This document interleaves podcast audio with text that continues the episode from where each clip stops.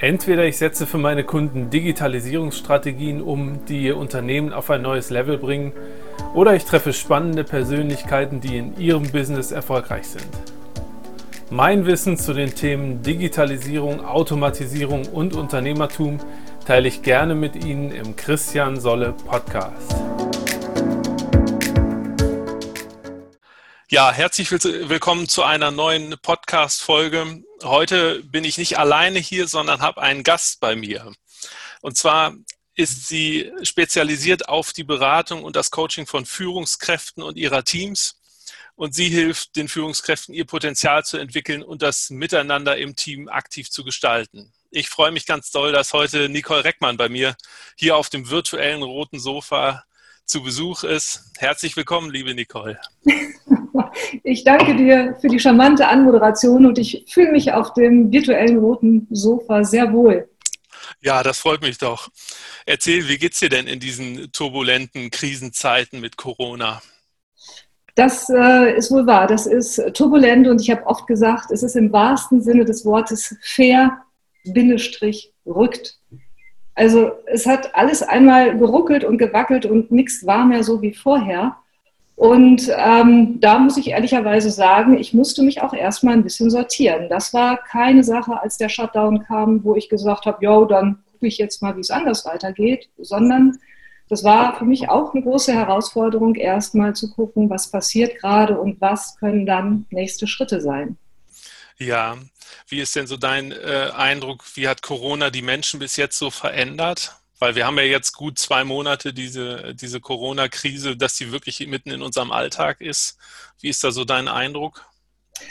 Ähm, also mein Eindruck ist der, dass gerade zu Beginn die Menschen sich doch ganz klar auf, ähm, auf Werte besonnen haben. Also wenn ich mich erinnere ähm, an das Klatschen, an das Singen, an das Erkennen, was alles Gutes passiert in unserem System und letztlich eben auch gerade zu Beginn der Krise. Das war etwas, wo ich gedacht habe, ach Mensch, wunderbar, erkennen wir jetzt ähm, vielleicht oder ist es eine Chance zu erkennen, dass wir gemeinsam viel stärker und viel kräftiger sind, als wenn jeder nur seine eigene Suppe kocht.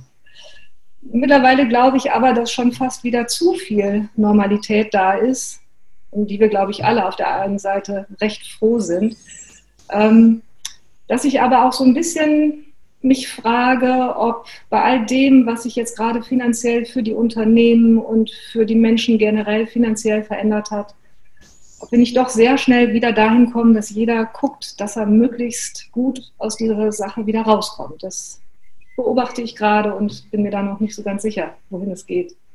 Ja, ich denke, das wird auch die Zeit so ein bisschen zeigen. Jeder ähm, entwickelt da ja jetzt auch neue Strategien. Und ich persönlich finde, dass ja die Corona-Krise auch eine große Chance ist. Also wir erleben das ja bei ganz vielen Unternehmen, die jetzt äh, sich neu aufstellen, die, die ja, neue Strategien entwickeln. Und ich glaube, wir können da alle ganz gespannt sein, was da dann bei rauskommt. Ich denke, damit wir unsere Zuhörer alle ein bisschen abholen, du bist ja spezialisiert auf die Führungskräfte und hilfst ihnen, ihre Persönlichkeiten zu entwickeln, ihre Teams gut zu führen, menschlich zu führen. Ja, erzähl mal ein bisschen, wie wird man denn ein Coach von Führungskräften? Wie, wie war so dein Weg dahin? Das ist eine schöne Frage. Und ähm, wenn, wenn ich wirklich mal so Revue passieren lasse, dann stelle ich fest, dass ich schon ähm, während des Studiums und ach, ich glaube auch schon während der Schulzeit mir immer wieder angeguckt habe, was die Entscheider tun und wie sie es tun. Und dann habe ich mir immer wieder angeguckt, wie diejenigen, die diesen Entscheidungen folgen sollten, sich gefühlt haben. Und ich habe so viele Jobs gemacht während meines Studiums. Ähm, weil ich auch Lust hatte, immer wieder in neue Bereiche reinzuschnuppern. Und das war von, von großen Unternehmen hin in die Theaterarbeit, hin in handwerkliche Bereiche. Ähm, beim WDR in Münster hier habe ich mal ähm, gejobbt. Ich habe in so vielen Bereichen Einblicke bekommen, oder in so viele Bereiche und habe gesehen, dass immer an der Stelle, wenn Entscheidungen nicht wertschätzend, nicht sinnvoll und wie man ja in der Führungswelt immer sagt, nicht transparent kommuniziert worden sind, dass alle gelitten haben. Also die Mitarbeiter und die Entscheider auch, weil die kriegten nicht das, was sie eigentlich haben wollten. Und ähm, als ich dann selber im Unternehmen war, selber in einer Führungsposition war, ähm, war für mich dann ganz klar, dass der nächste Schritt dahin geht, Führungskräfte zu stärken und ihnen ein Know-how an die Hand zu geben, mit dem sie ja, Fehler vermeiden können, beziehungsweise mh, hm, vielleicht sich auch trauen, ein bisschen mehr auf die eigenen Gefühle zu gucken und vor dem Hintergrund dann in die Führungsrolle zu gehen.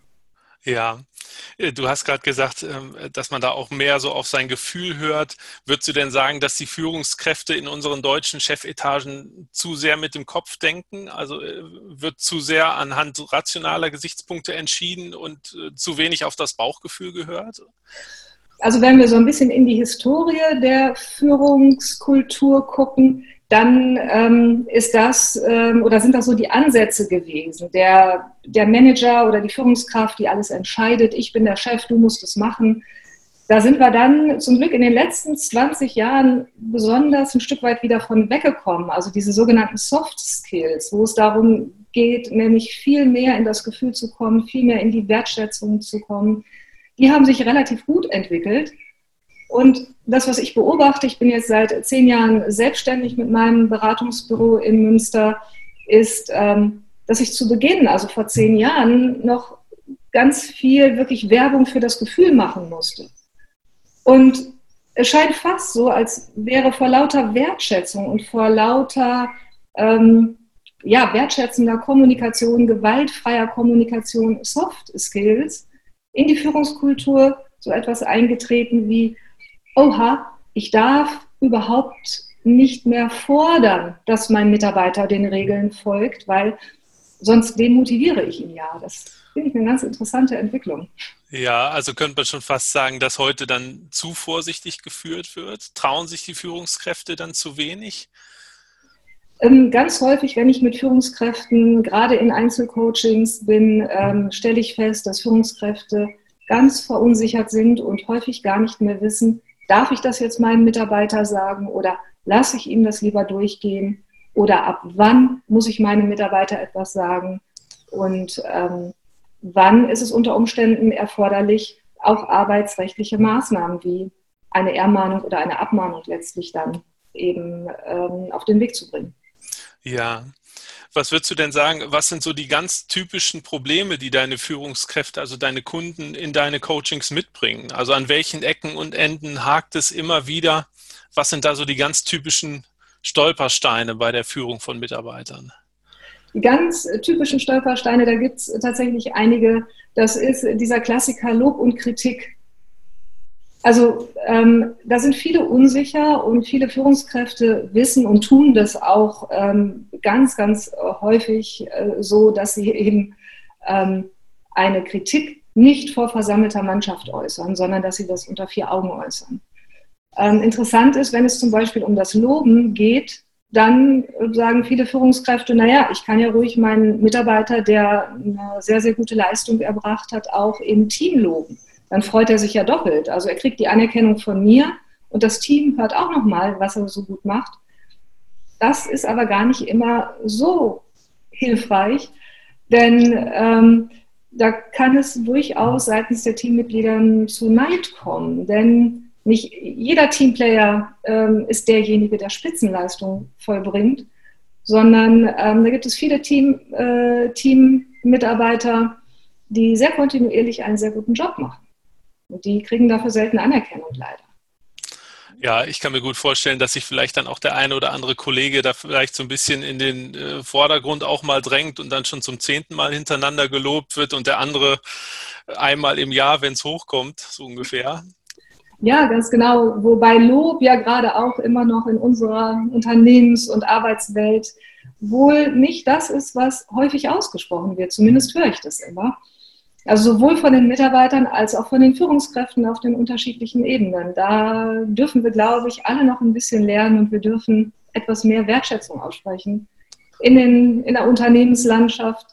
Ähm, denn auch darüber gibt es natürlich mittlerweile viele, viele Studien. Dieses ähm, Lob deine Leute nicht zu heftig, dann sind die nicht mehr motiviert, sondern lehnen sich zurück.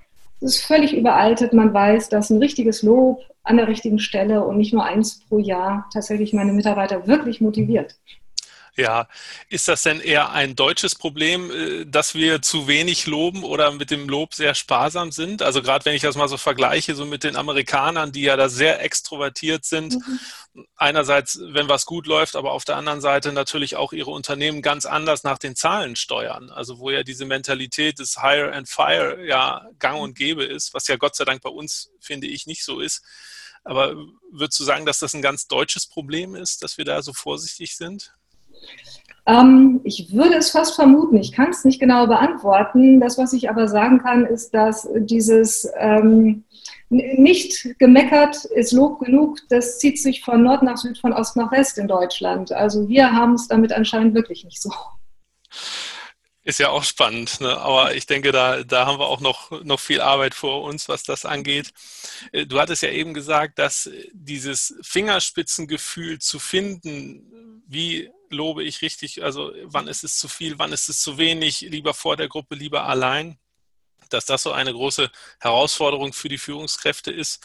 Jetzt denke ich mal so ein bisschen quer, man könnte ja schon fast sagen, ob das nicht mal Sinn machen würde, auch so in der schulischen Ausbildung oder im Studium oder in der Berufsausbildung mal so ein Halbjahr oder einen Kurs anzubieten. Ich sage es jetzt mal in Anführungszeichen, wie verstehe ich meine Mitmenschen besser und wie, wie gehe ich besser auf sie ein? Also wie lese ich besser zwischen den Zeilen und wie höre ich besser zwischen den Tönen?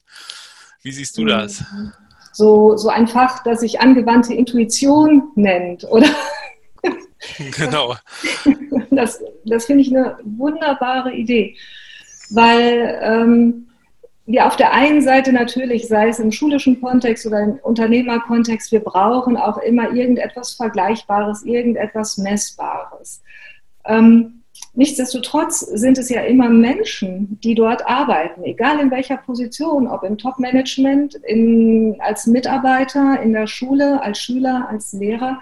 Wir sind Menschen und als Menschen haben wir Gefühle. Und wenn, wenn wir da die Möglichkeit hätten, schon, schon früher zwischen den Zeilen lesen zu können und dann nochmal ein paar mehr Tipps zu bekommen, glaube ich, dass wir tatsächlich gute Voraussetzungen schaffen würden, das Thema der eigenen Persönlichkeit und des Austausches untereinander anders zu gestalten. Ja, insbesondere denke ich auch vor dem Hintergrund, äh, man hört und liest ja oft, die Unternehmen stellen ein wegen Fachwissen mhm. und es wird nachher entlassen wegen der Soft Skills. Oder mhm. umgekehrt, wenn der Arbeitnehmer sagt, ich gehe, dann verlässt er ja meistens nicht das Unternehmen an sich, sondern den Chef und oder mhm. das Team. Mhm. Ja, du sprichst eine ganz zentrale Sache an. Ich sage immer, zur Führungskraft werde ich ernannt. Und meistens werde ich zur Führungskraft ernannt, weil ich entweder fachlich gut bin oder eben nach dem Studium schon die Qualifikation habe, direkt in eine Führungsposition zu gelangen. Aber zur Führungspersönlichkeit, dahin muss ich mich letztlich erst entwickeln. Das ist nicht unbedingt ähm, in die Wiege gelegt. Das wäre nämlich jetzt meine nächste Frage. Kann jeder Führung lernen oder würdest du sagen, da gibt es Menschen, die haben da natürlich ein bisschen mehr naturgegebenes Talent, die tun sich damit etwas leichter, aber grundsätzlich kann es jeder lernen? Hm, ich sage mal so, ob jeder ein Star- oder ein Star-Pianist werden kann oder nicht, ist, glaube ich, schwierig zu beantworten. Oder, naja, vorurteilsmäßig würde man sagen, wahrscheinlich nicht. Ähm, und genauso würde ich auch ein gewisses Talent für eine Führungsrolle benennen wollen. Was aber nicht bedeutet, dass es nur einige wenige ähm, hochcharismatische Leute gibt, die in der Führung gut sind, sondern ganz im Gegenteil. Wenn wir uns bestimmte, ähm, ein bestimmtes Handwerkszeug als Führungsverantwortliche draufschaffen, sage ich immer gerne salopp, dann haben wir die Möglichkeit, unsere Teams wirklich gut zu führen und was auch immer dazu gehört, uns selber natürlich auch. Ja, prima. Gehen wir äh, einmal ganz kurz auf deine aktuellen Projekte ein. Du hast ja einerseits zurzeit den Unternehmertalk ins mhm. Leben gerufen. Mhm. Worum geht es da im Detail? Ähm, der Unternehmertalk ist geboren aus dieser Schwere und diesem Durcheinander in der ersten Zeit ähm, der Corona- Pandemie. Und ähm, in meinem Bereich sprechen wir gerne über eine Problemtrance. Also es besteht häufig eine Gefahr, wenn man sich mit schwierigen Dingen auseinandersetzt, dass man in eine Art Problemtrance gerät und immer nur darauf schaut, Was ist nicht gut, was ist schwierig, warum läuft es nicht und so weiter und so weiter. Und äh, nach, allen, nach den ersten vier Wochen des Shutdowns war mir wichtig, mal zu gucken, was hält denn die Unternehmen beieinander? Was hält die Menschen beieinander? Was haben die ähm, Verantwortlichen in den Unternehmen getan, dass sie bisher weiterhin am Markt sind, dass sie weiterhin ihrer Tätigkeit nachgehen? Und es war ganz bewusst der Gegenpol, mal auf das zu schauen, was trotz der Krise wirklich gut läuft und was damit letztlich auch häufig ganz große Ressourcen innerhalb der Firma und innerhalb der, der Führungskräfte, innerhalb der Persönlichkeiten sind.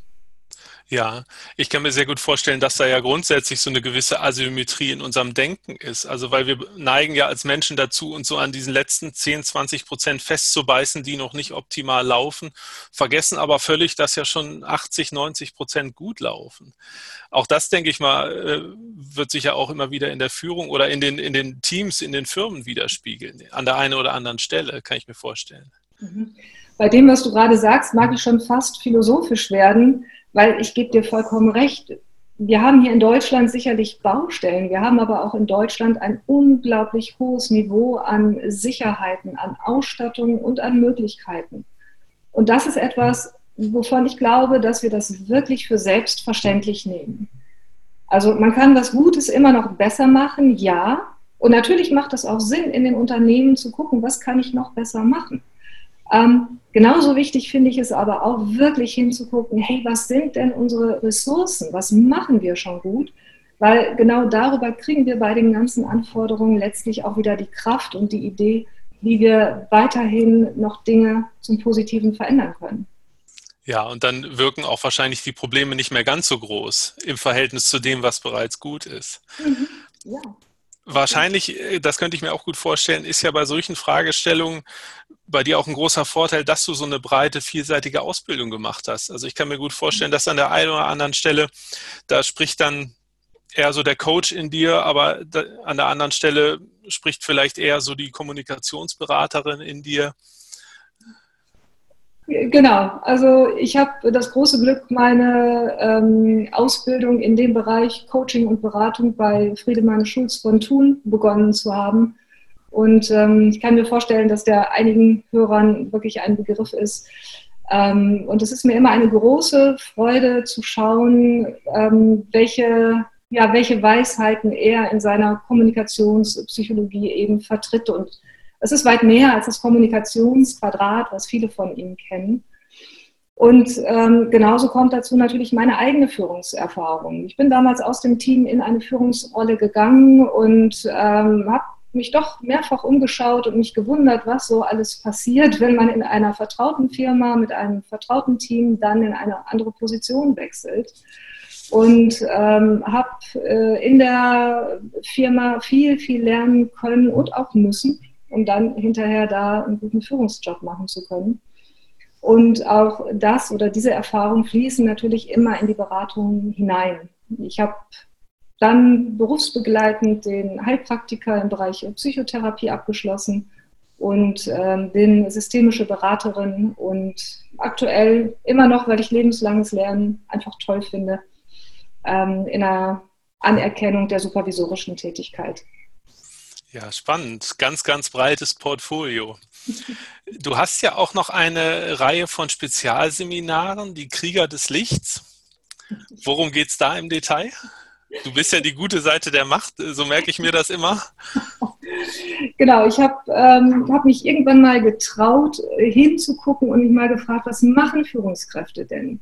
Und Führungskräfte machen eine ganze Menge und Führungskräfte haben damit Macht. Und mit mich trauen, mal hinzuschauen, meine ich wirklich mal hinzugehen und zu sagen, hey Leute, wir haben Macht als Führungskraft. Das ist mittlerweile bei der ganzen Diskussion über agile Führung, klingt das schon fast wieder ein bisschen antiquiert. Nichtsdestotrotz, auch bei agiler Führung braucht es am Ende jemanden, der sagt, in welchem Rahmen sich alle bewegen können und der irgendwann auch mal eine finale Entscheidung trifft. Und auch das ist Macht. Und ähm, ganz häufig konfrontiere ich Führungskräfte in meinen Seminaren mit diesem Begriff und ich stelle fest, dass meistens ähm, drei Viertel der Beteiligten zurückschrecken und sagen, nein, nein, Macht, Macht wollen wir nicht haben, Verantwortung nehmen wir wohl, aber keine Macht. Und vor dem Hintergrund ist dieses Seminar Krieger des Lichts entstanden, ähm, weil es da nochmal ganz genau ähm, in die Führungspersönlichkeit geht, in den Umgang mit Macht und zwar nicht Machtmissbrauch, natürlich nicht, sondern welche positiven Möglichkeiten habe ich, meine Entscheidungsfreiheiten, die ich als Entscheider einfach habe, gut anzuwenden. Und wie gelingt es mir, ähm, das auch mit Freude zu tun? Denn keinem ist damit gedient, wenn äh, jemand, der Entscheidungen treffen soll, nicht weiß, ob er sie treffen will oder darf, weil er sich vielleicht nicht traut. Ja, wie äh, bindest du dann die, die Teams der Führungskräfte mit ein bei deinen Coachings, bei deiner Beratungsarbeit? Also ist dann das ganze Team dabei oder äh, nur die, ich sag mal, ein, zwei, drei ausgewählte Mitarbeiter aus dem Team oder wie wird die andere Seite sozusagen mit, mit einbezogen? Mhm. Also es gibt diese freien Seminare, wo nur Führungskräfte sind. Es gibt auch Einzelcoachings mit Führungskräften natürlich. Und dann gibt es immer die ganz spannende Kombination, wenn Führungskräfte und Mitarbeiter in einem Raum sitzen, weil die gemeinsam etwas verändern wollen. Und das ähm, finde ich immer eine sehr, sehr dankbare Aufgabe, da begleiten zu dürfen, weil ähm, jeder hört, was der andere sagt. Also es ist unmittelbar. Und genau an der Stelle können wir ansetzen. Wir kommen ganz schnell Missverständnissen auf die Spur. Ähm, wir kommen ganz schnell dahin, dass sowohl die Führungskraft als auch die Mitarbeiter Wünsche und Bedürfnisse äußern können.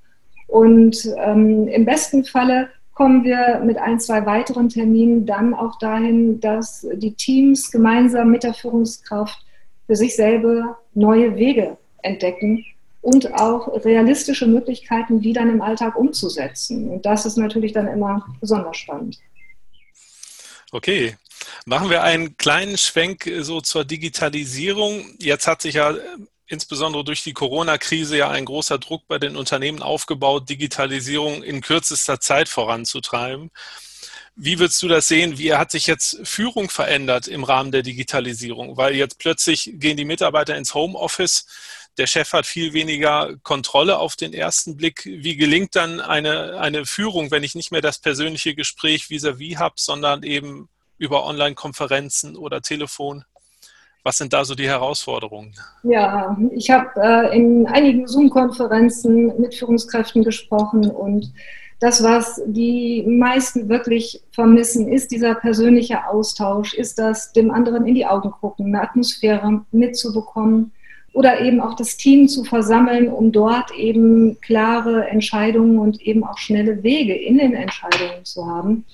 Also da ist im Moment oder da sind im Moment die Führungskräfte sicherlich richtig gefordert, denn wenn wir auch da mal wieder so ein bisschen zurückgucken auf die letzten 10, 20 Jahre in der Führungskultur, da ging es immer um Blickkontakt, um nonverbale Sprache, um das Miteinander, um Atmosphäre.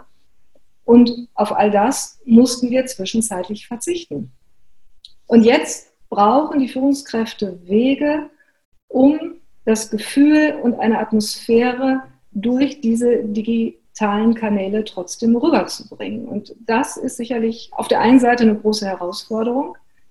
Auf der anderen Seite, und das finde ich wundervoll an der Digitalisierung, ähm, Führungskräfte kommen gar nicht umhin, dass sie ihren Mitarbeitern vertrauen müssen. Denn diese 1 zu 1 Kontrolle entfällt. Und äh, das ist etwas, wenn eine Führungskraft bereit ist, dem Mitarbeiter zu vertrauen und zu sagen, hey, hier hast du ein Arbeitspaket, guck mal, bis dann und dann muss es fertig sein. Und wenn du zwischendrin nicht weißt, melde dich bei mir. Ähm, dann kommen wir in ein ganz, ganz schönes Gleichgewicht. Und ähm, das kann eine der Chancen sein in der Digitalisierung, dass deutlich mehr Vertrauen hin und her fließt. Ja, also eine ganz neue Art des Vertrauensvorschusses sozusagen. Mhm. Denn ich kann mir auch gut vorstellen, dass ja auch nicht bei jeder Tätigkeit in einem Unternehmen jederzeit genau anhand von Zahlen, Daten und Fakten gemessen werden kann. Wie viel hat derjenige heute geschafft, in dieser Woche geschafft? Mhm.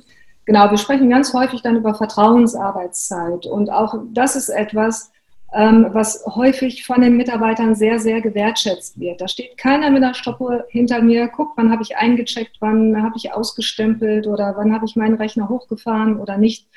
Ähm, wobei das vermutlich auch im Homeoffice erfassbar sein wird. Ich stelle fest, das weiß ich gerade gar nicht. ähm, äh, aber da hinzugehen und wirklich mehr Freiräume zu lassen, ist etwas, was eine ganz, ganz große Chance sein kann. Super. Und das ist ein gutes Wort zum Schluss. Ich freue mich sehr, dass du heute bei mir hier im Interview warst.